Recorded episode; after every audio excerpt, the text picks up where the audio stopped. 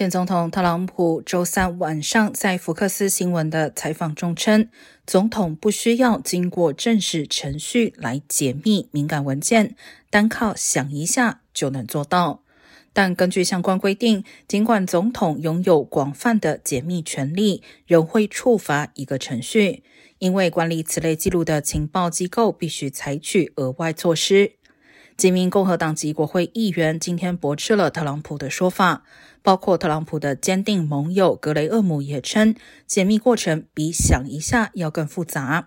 但截至目前为止，参议院共和党领袖麦康奈尔仍拒绝就海湖庄园突袭一事置评。